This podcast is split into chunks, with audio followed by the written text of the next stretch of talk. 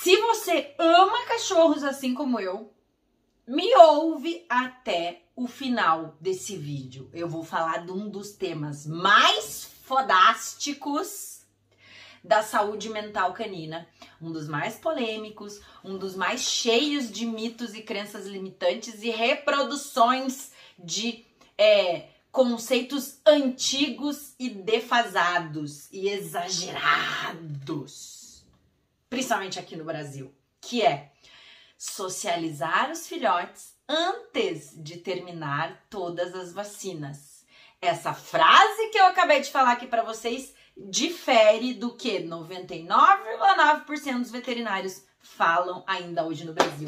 Pronto, falei. E eu não sei por que que continuam falando o contrário. O que, que muitas vezes os colegas falam? Não pode tirar de casa até terminar todas as vacinas e não pode entrar em contato com nenhum cachorro antes de terminar todas as vacinas. Essas duas orientações estão equivocadas. Essas duas orientações impedem a gente de socializar. Não tem como, não tem como socializar adequadamente um cachorro sem tirar ele de casa e sem expor ele a contato com outros cães antes de terminar todas as vacinas. Por quê? A fase de socialização é algo fisiológico que não é a gente que decide, que é o organismo que decidiu, porque o organismo dos cães é assim.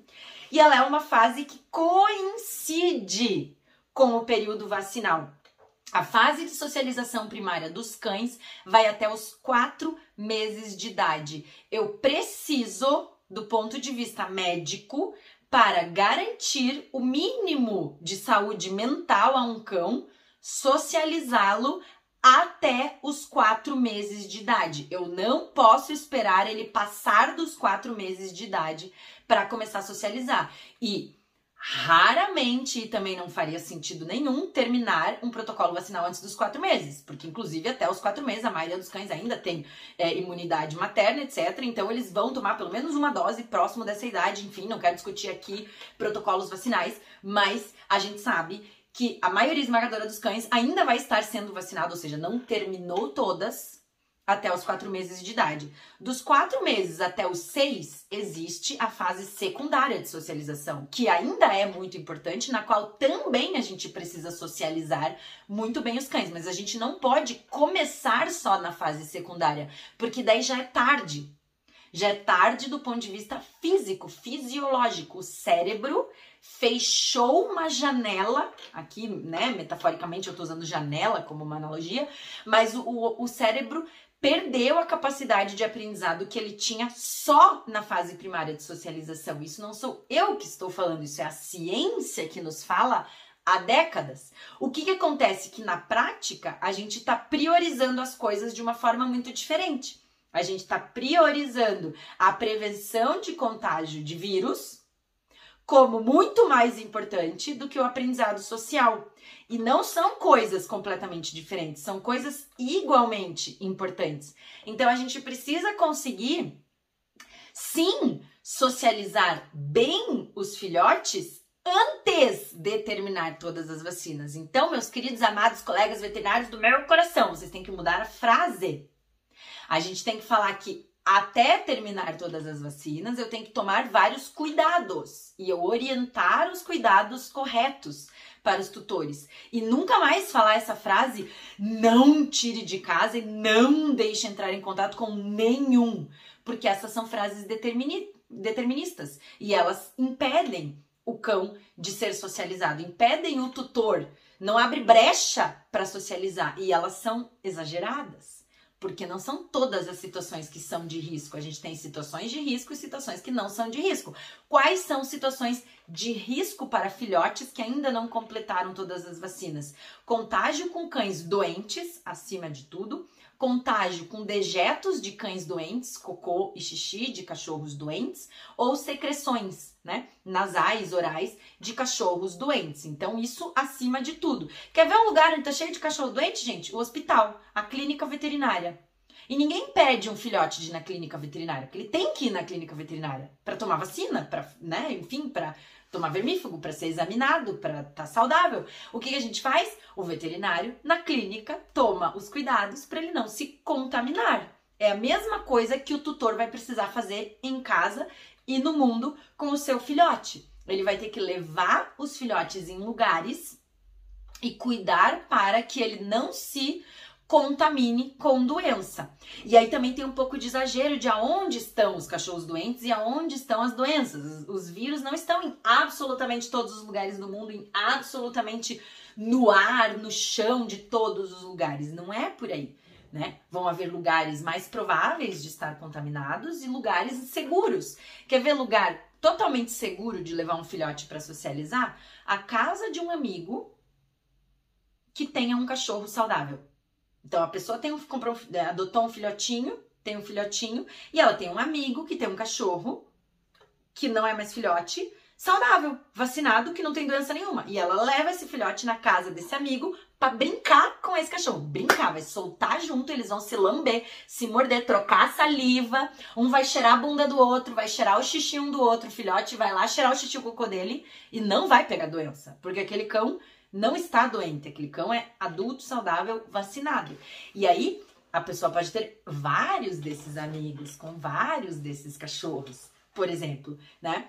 A casa de amigos que seja uma casa fechada, onde não entram cachorros de rua desconhecidos ou doentes, também pode ser um lugar extremamente seguro para esse filhote socializar, andar no chão, andar na grama, conhecer o quintal daquela casa, né? São alguns exemplos. E assim, cada veterinário dentro da sua realidade tem que encontrar os melhores exemplos para dar para os tutores lá na consultinha de vacina e dizer: aqui a chance de contágio é muito baixa, a gente não precisa garantir que o cachorro, porque isso também não está no nosso no nosso domínio. Nossa, se você for ali com certeza absoluta, ele nunca vai pegar nenhuma doença. Isso não existe.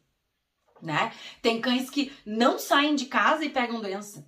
Tem cães que não veem outros cães e pegam doença, né? Então, a gente tem os lugares com chance muito baixa de contaminação e lugares com chance alta. E aí o que, que eu vou orientar? Não leva o filhote em lugares com chance. Quer ver um lugar com chance alta dele pegar uma doença porque a gente não sabe o que, que acontece ali? Um parque. Um parque que vai um monte de cachorro, né? Vai cachorro, tudo que é tipo, cachorro com tutor, cachorro de rua, cachorro assim, cachorro assado. Vai saber se não foi um cachorro doente ali naquele parque. Então, não vou levar o filhotinho e soltar no parque. Eu posso até levar o cachorrinho no parque dentro de uma bolsa na qual eu garanta que ele não vai cair no chão e, e, e né? Mas para ele ver, ele pode ver os cães, ouvir os cães, ver as pessoas e conhecendo o barulho, os movimentos de um parque, para que quando ele termine as vacinas, ele já esteja mais familiarizado com aquele ambiente, ele se sinta menos amedrontado de ir lá e correr com os cachorrinhos, por exemplo, né? Então, eu posso na rua levar o cão para passeios dentro de bolsas. Passeios de carro são super seguros, ele ficar ali na janelinha vendo o movimento, vendo gente, né? Levar em lugares indoor que sejam limpos, que não tenham cães doentes. Enfim, os exemplos são muito variados. A gente precisa também, como veterinário, aqui uma breve mensagem mais exclusivamente para veterinários, voltar lá atrás e estudar de fato o ciclo biológico dos vírus e aonde eles sobrevivem e aonde não. Porque eu vejo que muitas vezes as recomendações são exageradas, né? Que o vírus em qualquer lugar sobrevive por meses ou por anos. Isso não é verdade. Tem lugares específicos onde eles sobrevivem mais, tem lugares onde eles morrem muito rápido e muito fácil. Vírus são, de maneira geral, estruturas é, sensíveis, né? Lábeis que se, são destruídas fáceis no ambiente, eles precisam de ambientes favoráveis para sobreviver, né? E às vezes a gente está reproduzindo uma informação que alguém falou, que alguém falou, que alguém falou, e a gente não volta lá na fonte, pegar um livro de microbiologia, pegar um artigo de microbiologia atualizado e estudar. Cara, não, beleza, aqui na minha cidade, nessa, nesse bairro, nesse lugar, eu acho que tem mais contaminação de sinomose parvo. Nesse não. Né? Na minha cidade, na minha realidade, aqui eu considero mais seguro, aqui menos seguro, né? E aí eu vou orientar individualmente para cada cão quais os melhores é, situações ou é, orientar quais situações evitar e as outras o tutor ter a liberdade, né, e a tranquilidade de expor o cãozinho é, sem medo, né, e o cão ser socializado, porque se um cachorro não for socializado antes de terminar todas as vacinas, não vai dar tempo, essa oportunidade de aprendizado vai ser perdida e eu estou afirmando há tempos que nós estamos criando no Brasil uma epidemia de cães antissociais justamente por não estar socializando cedo, no período que precisa ser feita a socialização. E aí depois eu que pego lá no consultório todo dia cães com problemas sociais que não foram socializados. Então, eu quero muito de coração que a gente mude essa realidade. Obviamente, eu não quero que os cachorros peguem doenças e fiquem doentes, obviamente, né? Eu sei que já tem alguns haters às vezes aí comentando isso, né? Não é isso, pelo contrário, eu também sou médica veterinária, eu também amo cachorros, eu não quero ver nenhum cachorro doente, só que doença mental também é doença. Infelicidade também é doença dificuldade de comunicação social leva a muito sofrimento. Então, assim como eles não, não devem pegar as doencinhas lá virais na infância, que são muito tristes e muito horríveis, eles também não podem ser criados antissociais, porque eles vão sofrer com isso. Então a gente tem que pensar nas duas coisas juntos, a gente se juntar como colegas, né? E se comunicar e achar a melhor solução para cada região do Brasil, para cada realidade. Cada cidade tem sub-regiões com realidades diferentes e encontrar lugares saudáveis de socialização, criar escolinhas de socialização dentro das clínicas veterinárias, dentro das creches, dentro dos centros de socialização, lugares seguros e saudáveis para os filhotes poderem crescer na sua plena saúde, que é o que todo mundo quer. Cachorros saudáveis e felizes, né? E que saibam conviver em sociedade, não vai sair latindo para todo mundo, que não sabe andar na guia, que não só quer ficar no colo, que tem medo de cachorro, que avança em todo mundo, né? Que tem medo de tudo, porque quem não socializa tem medo. Cachorro que não é socializado vai ter medo e vai ter maus comportamentos. Pronto, falei demais. Já tô até vendo um monte de mensagem me xingando aqui, né? Saiba que pessoas que comentam aqui embaixo com desaforo são deletadas. sem dó nem piedade, né? E se você não sabia dessa importância da sociabilização, e se você também já ouviu essa recomendação, não pode fazer nada até terminar todas as, as vacinas, comenta aqui embaixo, porque a gente vai ver que a gente não tá sozinho, que isso ainda é uma realidade e que eu tô aqui para tentar começar a mudar essa realidade, nós todos juntos, né? Com conhecimento e com muito amor e com muito empenho e paciência e persistência, a gente mudar essa realidade. Beijo, obrigada quem me ouviu até o final e obrigada principalmente você que vai marcar o seu amigo aqui e que vai compartilhar esse vídeo para mais e mais gente ouvir isso que eu tenho para falar. É, quer goste, quer não, mas tem que saber. Tchau!